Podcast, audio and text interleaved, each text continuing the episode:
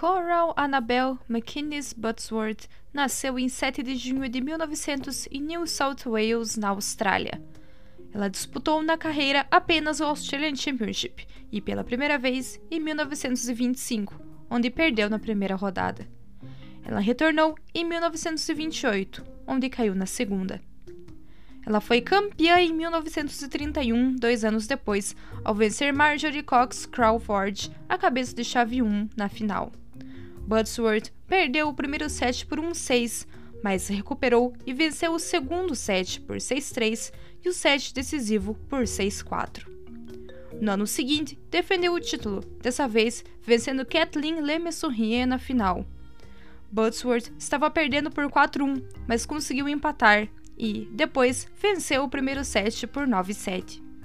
Mesurier ainda teve uma vantagem no 5-4 40-0 com uma quebra de vantagem.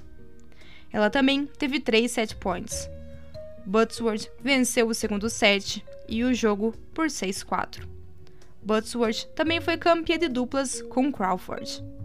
Em 1933 foi novamente a final, mas perdeu para John Hartigan. Esse foi seu último torneio de Grand Slam. Butsworth tinha um estilo de jogo que cansava as adversárias, as fazendo correr por toda a quadra, usando com eficiência o drop shot.